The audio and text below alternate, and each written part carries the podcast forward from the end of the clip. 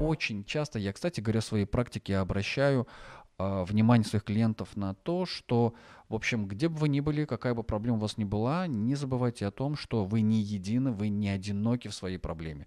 Вот какая бы она уникальная ни была, все равно найдется хотя бы один человек на этой планете, кто переживал то же самое.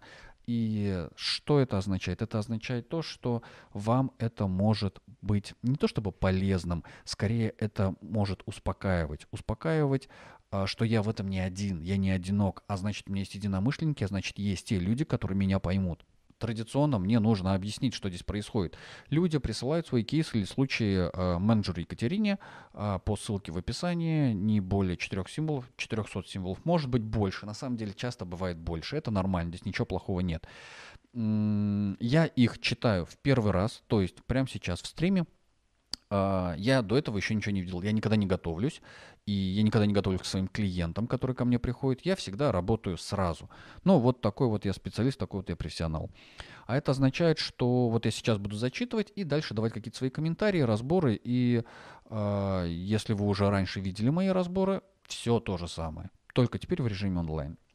Называется, почему-то есть, ну, есть заголовок, заголовок называется «Недооцененная жертвенность». И я уже вижу в сообщении, что нет знака вопроса. И это будет опять, как в прошлый раз, разбор, когда человек не задал вопроса. Что мне делать? Ну вот, я ничего не смог сделать. Я просто прокомментировал. Зачитываю. Здравствуйте, у меня есть проблема. Я, я не могу нормально строить отношения. Прилипаю к мужчине, требую внимания, а потом начинаю его подозревать в чем-либо, унижать, манипулировать. Я сливаю свою злость, а всю свою злость на него и обвиняю во всех смертных грехах. Причем обвинения бывают иногда такими абсурдными. Например, он назвал меня классной девушкой, а я начинаю злиться, придираться, почему классная, а не красивая или сексуальная. Мне кажется, он так обесценивает мою женственность и сексуальность. Вчера меня заблокировал очередной парень. Вроде бы он был порядочным, хорошим, но я его довела. Я не могу общаться нормально, во мне злость и тревога. А, и что вы хотите с этим сделать? Ну, я, по-моему, уже говорил, задавайте вопросы, либо формируйте запросы. А, чем отличается запрос от вопроса? Объясняю. Вопрос – это что мне делать, запрос – это что-то происходит, и мне это не нравится, и я хочу это поменять. Как мне это поменять? А, не могу строить нормальные отношения. Ну, у меня кроме вопросов к вам, ну вот я вижу злость и тревогу, полярные чувства, смертные грехи, э, классное и сексуальное. Похоже, что речь идет о некоторой неуверенности в себе. Похоже, что наша героиня говорит о том, что она прилипает к мужчине, буквально прямым текстом, а прилипает к мужчине – ну, слово вообще прилипает, оно такое знаковое для меня, поскольку, поскольку я очень много работаю с зависимыми, то для меня это такой ответ на вопрос. Похоже, речь идет о зависимости, о эмоциональной зависимости, о том, что мало того девушка не уверена в себе, она еще и хочет э, как-то от мужчины что-то получить.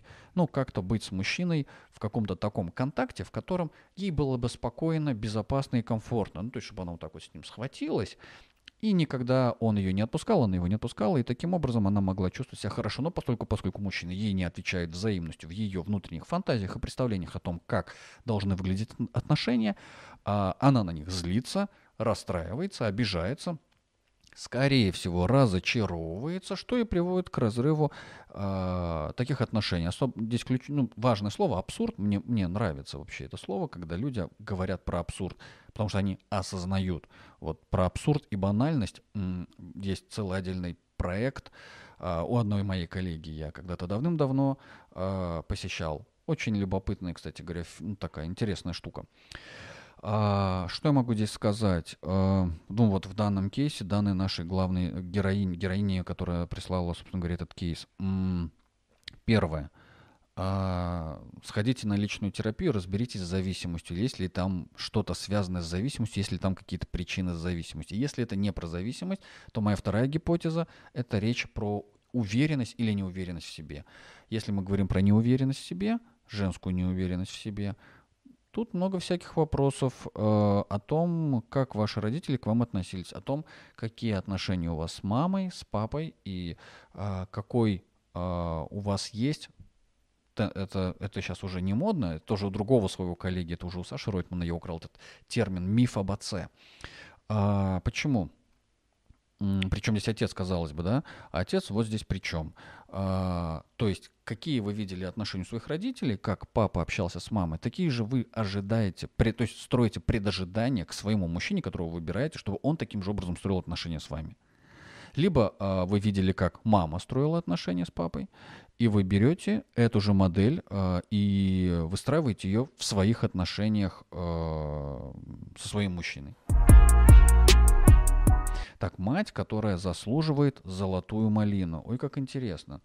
А, здравствуйте, мне 17, сердце уже болит от дисморального поведения моей матери. Она психопатка, помимо меня есть сестренка 11 лет и младшая полтора года. Мать их бьет со всей силы, и это не метод воспитания, как считают во всех странах СНГ. Ага, бьет за каждую мелочь. Я не могу пожаловаться юристу или в суд, так как еще несовершеннолетний а к психологу она точно не пойдет, так как, повторяюсь, она психопатка. А родственники не поймут, ведь знают ее только добрую маску. Что делать в такой ситуации? Я думаю, что в полиции не поверят без доказательств фото и т.д. Причина в том, что моя мать бьет очень умело, на теле не видно ни избиений, ни синяков. Боюсь, что никто не поможет и не поверит. Служба поддержки мне не помогла. А какая служба поддержки? А, а самое страшное, что она преподаватель, и мало кто поверит, что она такая жестокая а, к нам, к своим детям. Вау. Ну что, а, я так понимаю, пишет нам молодой парень, 17 лет. А, ну, на самом деле, если очень коротко, очень коротко, 17 лет это уже тот возраст, когда можно жить отдельно это никакой не прямой совет, не рекомендация, это такая хорошая классическая провокация. Если что-то не нравится, прекрасно, дверь открыта, свободная жизнь там, за дверью, где голодно, холодно, нет крыши над головой, нет мамы, папы, а, родных и близких, есть только свои собственные руки, чтобы зарабатывать, себя кормить и строить свою собственную самостоятельную жизнь, и жить так, как хочется, а не так, как требуют этого родители или тот, кто несет ответственность. Я ни в коем случае не хочу обесценить нашего героя, ну, ровным счетом точно так, точно так же, как и не хочу обесценить его мать. Если она одна растит троих детей с, с такой разницей в возрасте, и при этом она педагог, ну или преподаватель, да, то ну, я могу представить, насколько этой женщине трудно и тяжело. Это с одной стороны. С другой стороны, а, можно пофантазировать. А являются ли э, эти жалобы, жалобы нашего э, героя, э, фантазиями о своей матери, либо она на самом деле такая психопатка. Если она на самом деле психопатка, поверьте, главный герой, поверьте, герой поверьте, сейчас я увидел комментарий, я его зачту позже.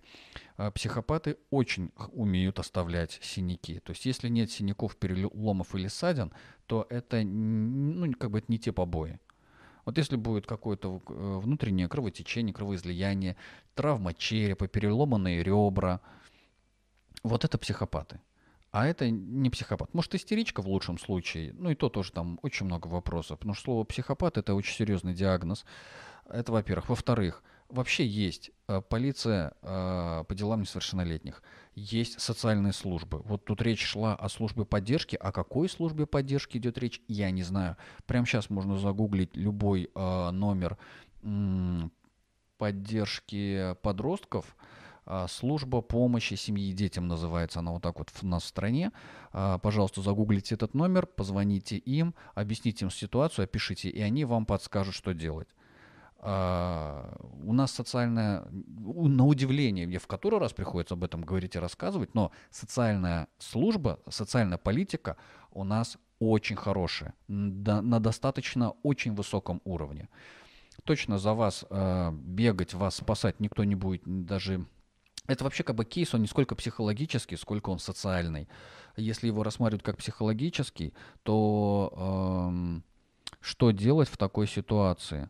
А, ну просто как бы герой описывает ситуацию таким образом, в которой уже становится понятно, что ну, он стал жертвой, что он себя заключает в позицию жертвы. Если не жертва и не нравится, в 17 лет, блин, уже полно подростков, которые еще в 12 из-за того, что дома очень плохо, уходили из дома и строили свою жизнь. Это никакой не совет, никакая не рекомендация. Я говорю по факту, как это работает. В данном случае а, пожаловаться юристу или в суд прекрасно вы можете. Прекрасно. Вообще это не оправдание, что несовершеннолетняя я, ну вот непонятно, несовершеннолетний или несовершеннолетняя я, возможно, это даже девушка, но тем более, если девушка, то вы можете обратиться за помощью и в полицию, и куда угодно, и написать заявление, и возбудят дело, и придет и опека, и все остальные проведут проверку э, по факту случившегося обвинений, по факту про, э, процесса жизни, так устроена у нас социальная политика, и при, ну, примут какие-то меры точно примут меры. Вы всегда можете уйти э, самостоятельно в детский дом, а есть еще, знаете, кстати говоря, такие а, социальные организации. Я в одной из таких а, практику проходил и даже работал.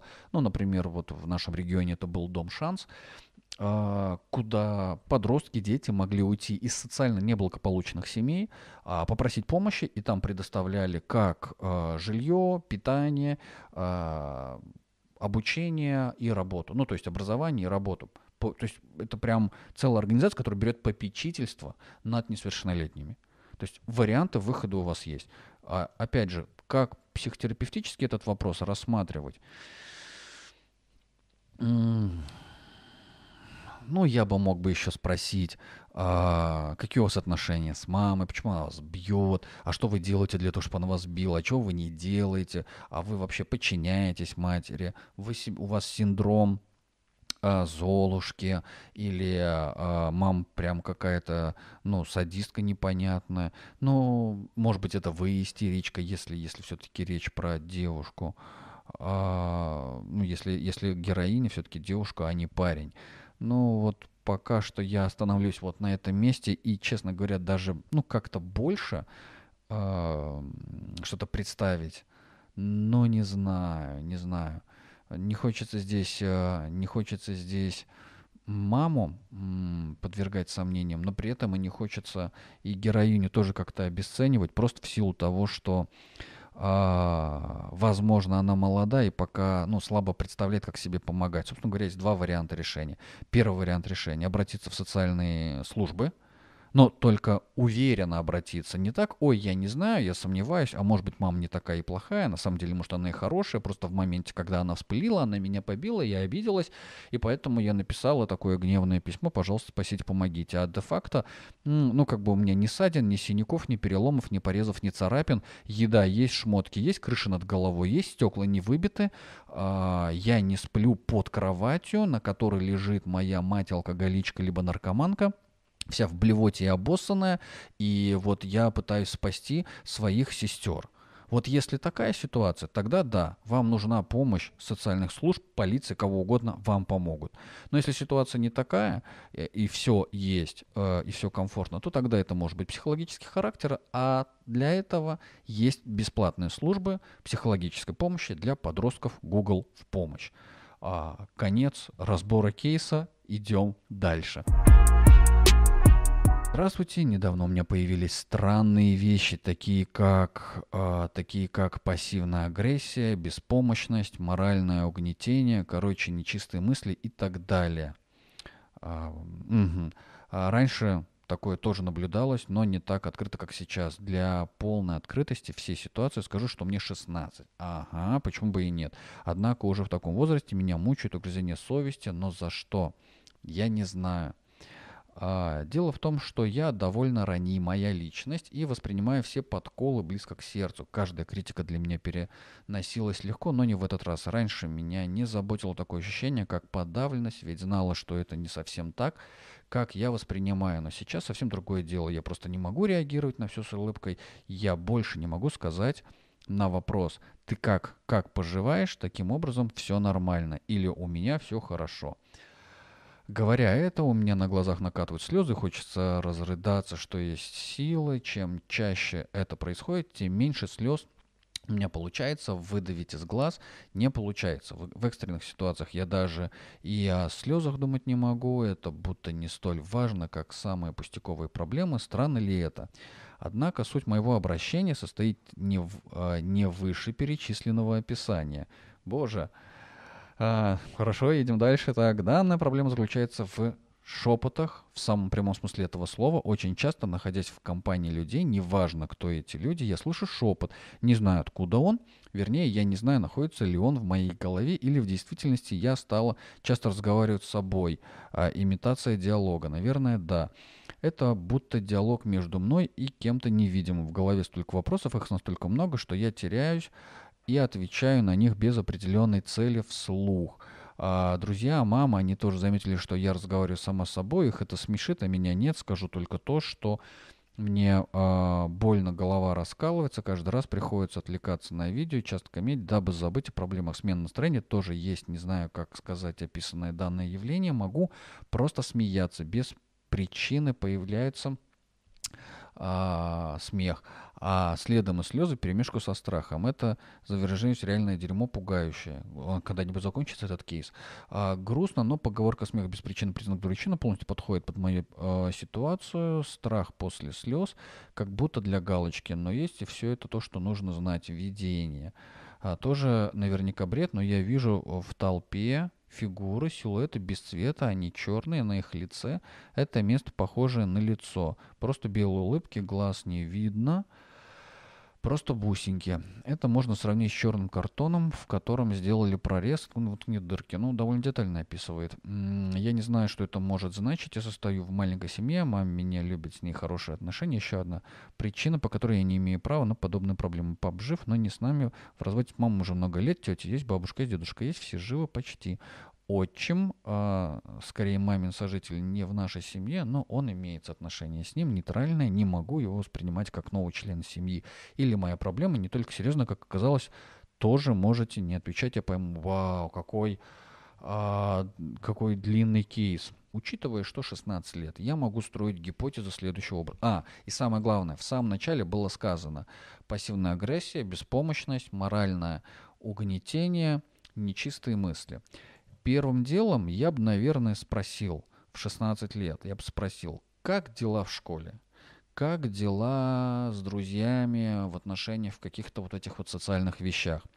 Если те, кто э, угнетают, если те, кто унижают, где-нибудь, может быть, кто-нибудь как-то давит, и, или, например, наша героиня сама занимается самоунижением в отношении, в контакте э, с сверстниками, вследствие чего она может чувствовать вот эту подавленную пассивную агрессию. Ну, типа, у них есть iPhone, или есть парень, или нет прыщей, или кто-то уже занимается сексом, а я нет, или кто-то просто хвастает своей прекрасной жизнью, а у меня нет, и поэтому я бессознательно злюсь, но игнорирую эту злость, следовательно, это, а этой злости очень много ярости, и тогда эта ярость куда она девается, если мы ее не проживаем, не вымещаем наружу.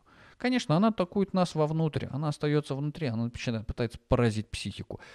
Вследствие этого могут появляться различного рода, а, если это не реальные галлюцинации, а даже если, ну, вот этот шепот, галлюцинации, которые тоже она видела, вот она там описывает, это может быть просто причиной вымещенной агрессии. Вообще, вы, если вы не в курсе, знаете, да, с шизофрениками а, одна, одна из форм работы о чем? Об их злости. Об их злости на весь мир, на маму, на папу, на самых дорогих людей.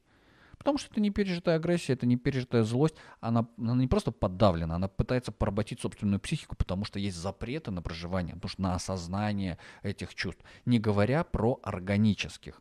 У органических у кого есть органическое повреждение головного мозга, вот ну, там совсем другая история, там совсем другие диагнозы. Там уже э, нейрофизиологи должны заниматься, нейропсихологи и так далее. Если мы берем для данную героиню, э, больше у меня, э, вот из, несмотря на, на хорошо расписанную историю, э, она говорит о том, что у нее много чувств, типа слезы, усталость, бессилие, очень похоже на подавленную агрессию, но на кого эта агрессия направлена, кого она так защищает, кого она так игнорирует. Ну, то есть она так игнорирует свою агрессию на кого? А, подкола, которую она воспринимает близко к сердцу. Каждая критика для меня переносилась легко, но не в этот раз.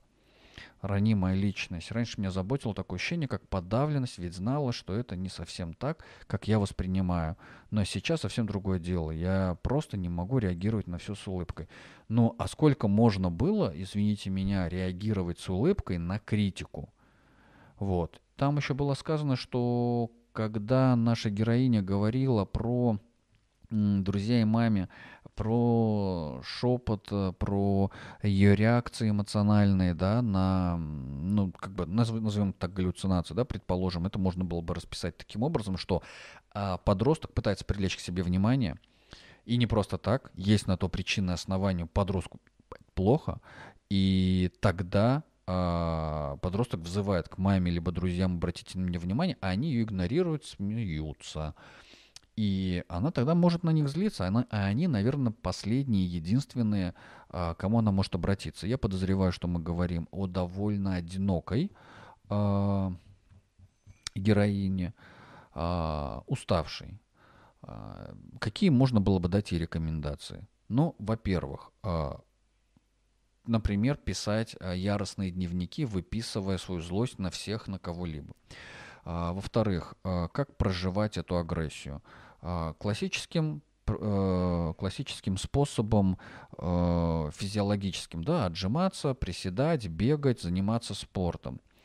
А, что еще? Есть наверняка тут риск присутствия каких-то гормональных аспектов 16 лет, поэтому я бы еще поинтересовался, что у нее про секс.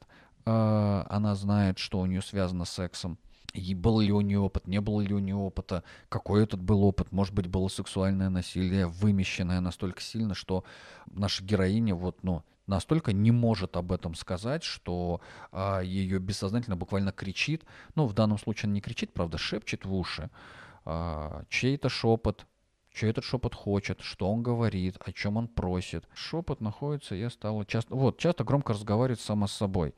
Про разговаривать сама с собой хочу сразу всех успокоить.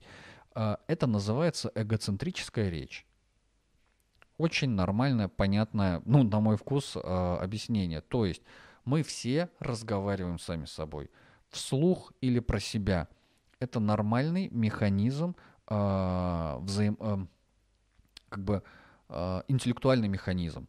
То есть на самом деле, когда маленький ребенок учится разговаривать, он сначала просто повторяет за детьми. И он пытается сначала в голове строить мысли за детьми, за родителями, в голове строить мысли, а потом воспроизводить. Таким образом происходит развитие интеллекта.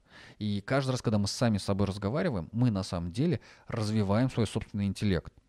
Главное, чтобы наша субличность, которую мы себе представляем в голове, когда мы с ней беседуем, а, ну, был, желательно была экологична для нас и была для нас позитивна таким образом, чтобы она нас выводила в этом диалоге с самим собой, ну, в какой-то, ну, позитив, конструктив и в какой-то, ну, в какой-то выход, а не, наоборот, загоняла. А для этого, конечно же, важно иметь, ну, несколько позитивных, не, не нравится слово позитивных, экологичных субличностей, на которые можно опираться. Эти субличности можно создавать, кстати говоря, это то, о чем люди а, довольно часто забывают. Они думают, что либо субличность мне упала, как бы досталась папа или мама в голове, у меня живет, я с ними должен жить, либо а, это субличность, а, которую, ну, то есть, которую я приобретаю, ну, например, из фильмов, кино или книг. Тоже неплохой вариант. Но на самом деле самое интересное, что я могу ее конструировать под себя.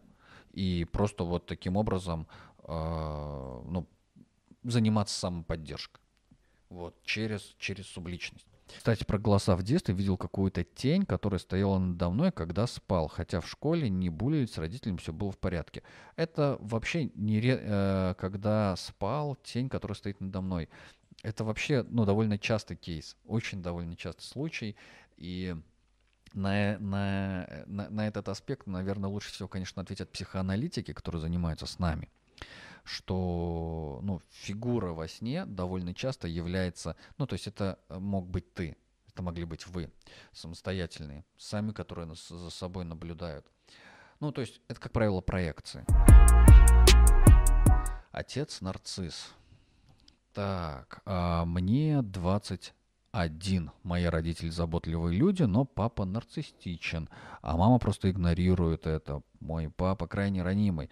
Любое не так сказанное кем слово воспринимается как злой умысел и желание обидеть. В детстве он воспитывал меня подавлением а если мои желания не совпадали с его. Он крайне предсказуемый человек. Быть с собой просто невозможно, потому что не знаешь, какая будет реакция. Мама никогда не, не принимала ничью сторону, поэтому с детства я чувствую себя одинокой.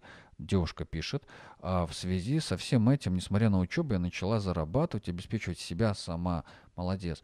А, чтобы не чувствовать себя уязвимо. Раньше в меня тыкали чувством вины, показывая, сколько мне покупали, а я поступаю как-то не так. Ну, само собой, разумеется. Это очень сильно помогало. Во мне остались сильные обиды, про которые я вспоминал почти каждый день.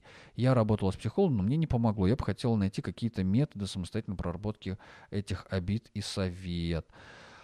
А, главная героиня девушка 21, заботливые родители, нарциссичный папа. Ой, как мне знакома эта история. Э, что я здесь вам могу сказать э, наш героине? Ну, э, если психолог не помог, меняйте психолога на опытного и на того психолога, который уже проходил эту историю. Э, фантазирую, что вы ходили к девушке. Я бы вам рекомендовал пойти к мужчине, к психологу, тому, который максимально похож на вашего папу. Тогда точно вы проработаете. Ну и тому, у кого опыт практики более 10 лет. Вам точно нужен специалист э, покруче.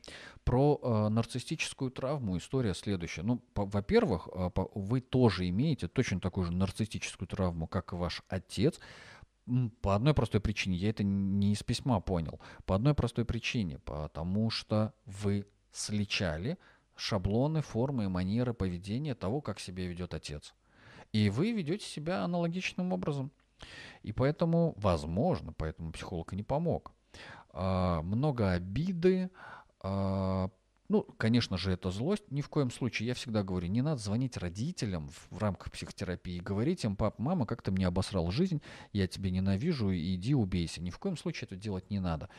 Это надо делать внутри э, психотерапии, то есть это нужно делать на сессии. Это есть разные техники, можно об этом проговорить с психологом тысячу раз, а потом еще тысячу раз, пока не полегчает можно стул побить, ну, в общем, разных техник полно.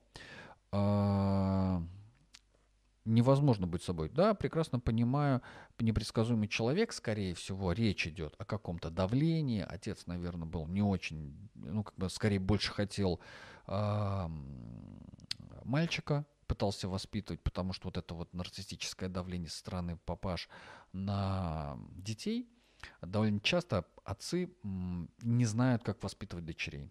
Это прям, ну, частый случай. И очень много обиженных дочерей. А почему они не знают? А потому что они никогда не росли девочкой, они росли мальчиками, они помнят, как с ними обращались, как с мальчиками. Поэтому у них нет шаблона представления, даже шаблона о том, как воспитывать девочку. Но есть и исключения, безусловно.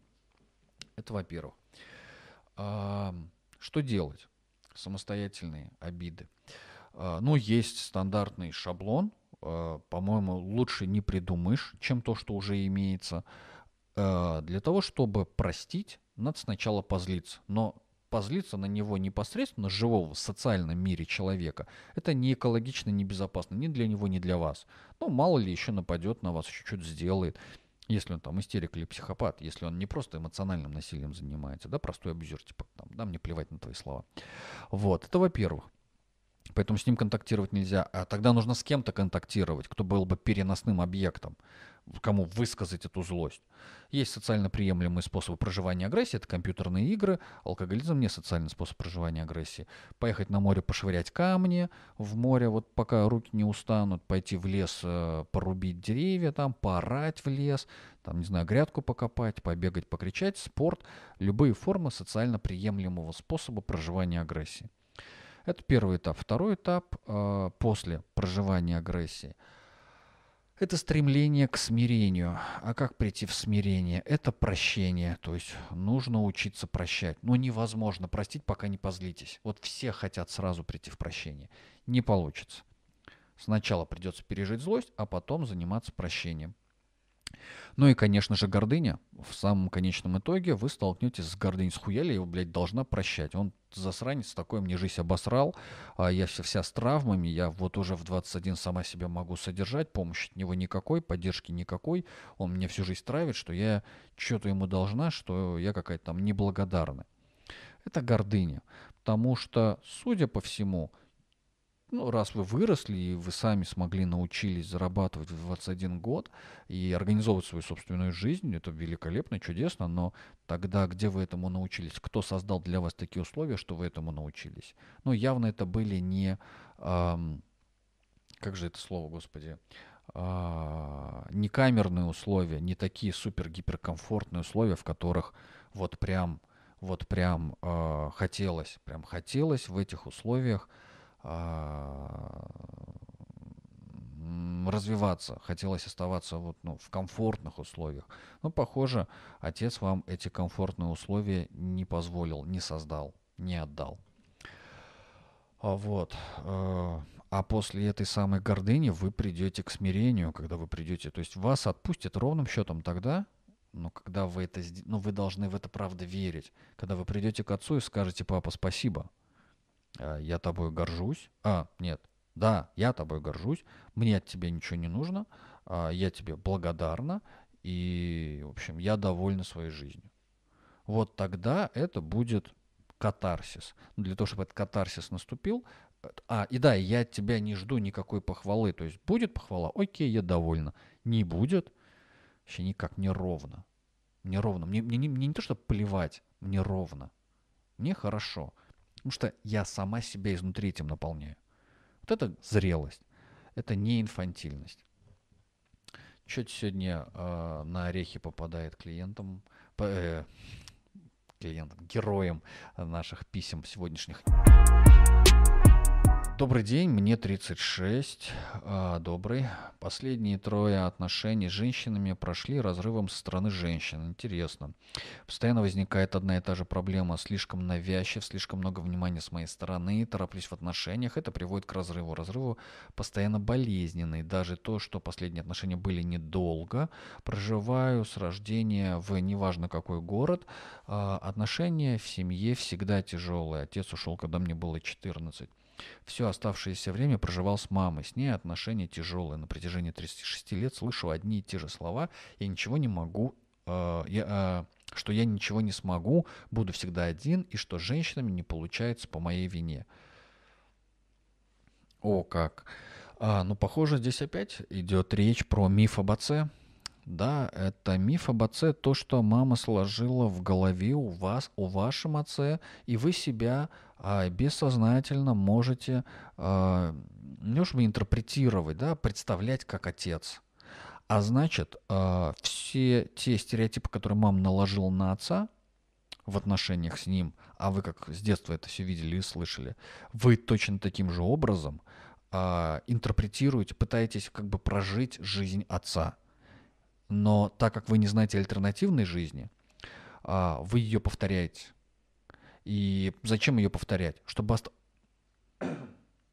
чтобы оставаться в контакте с мамой.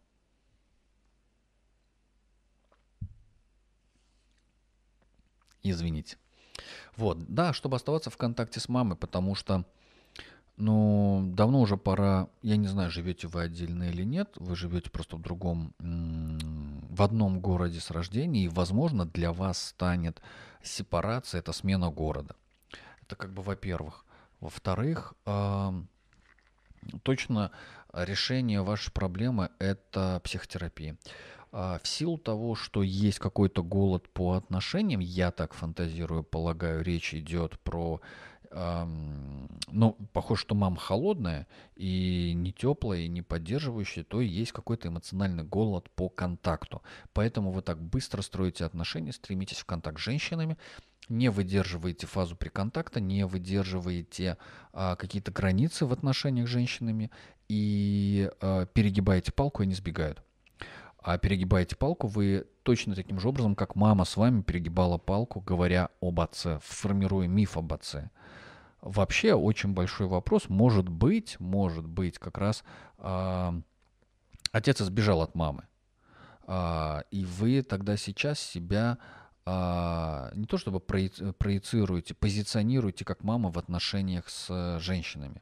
То есть как мама себя ставила в отношениях с своим отцом, так вы себя ставите в отношениях с другими женщинами. И для вас эти женщины — это ваш отец, для вашей матери. Понятно, я надеюсь, не знаю, слушатели, скажите, пожалуйста, понятно ли я говорю про проекции и вот эту сложную схему. Так, я сейчас пока прочитаю комментарий.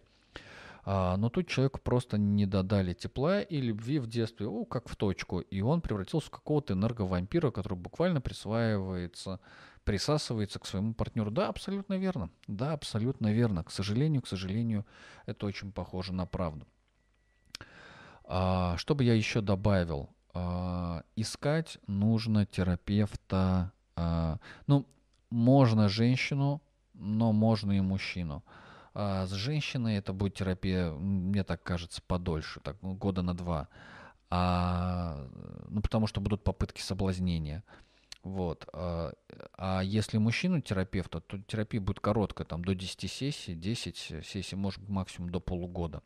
А дальше, а дальше, э, ну, точно нужно будет идти в поля и выстраивать отношения с женщиной. Кстати говоря, в данном кейсе очень классно э, для вас бы сработала психотерапевтическая группа.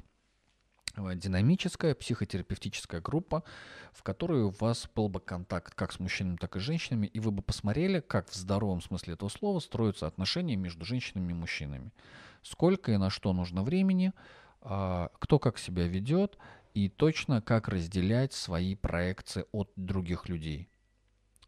А, ну вот вкратце, если, то такие комментарии, такие рекомендации я мог бы дать на первый вкус, на первый случай. Ну что, дорогие друзья, если у вас есть какие-то комментарии, а, ваши взгляды, впечатления, а, ощущения по сегодняшнему второму эпизоду разборов клиентских случаев, которые вы присылаете мне, нам, менеджеру Екатерине по ссылке в описании. А, пожалуйста, пишите ваши комментарии в комментариях, ваше мнение, ваши интересы, что вам понравилось, что вам не понравилось. Ставьте лайки, подписывайтесь на канал, а, на телеграм-канал, на YouTube канал. Все ссылки будут в описании. А если у вас есть ваш кейс, который вы бы хотели, чтобы я разобрал, пожалуйста, присылайте его менеджеру Екатерине. с удовольствием его разберу. Пока что ставим режим раз в две недели на Ютубе в одно и то же время в... Во сколько? В 20.00 по Москве, да, мы? Ну вот, значит, 20.00 по Москве. С вами был Алексей Хидоятов, практикующий психолог-психотерапевт, амбассадор здорового гедонизма. 10 лет помогаю моим клиентам решать психологические проблемы. Семейные, индивидуальные, групповые. Спасибо за внимание, до новых встреч и пока-пока.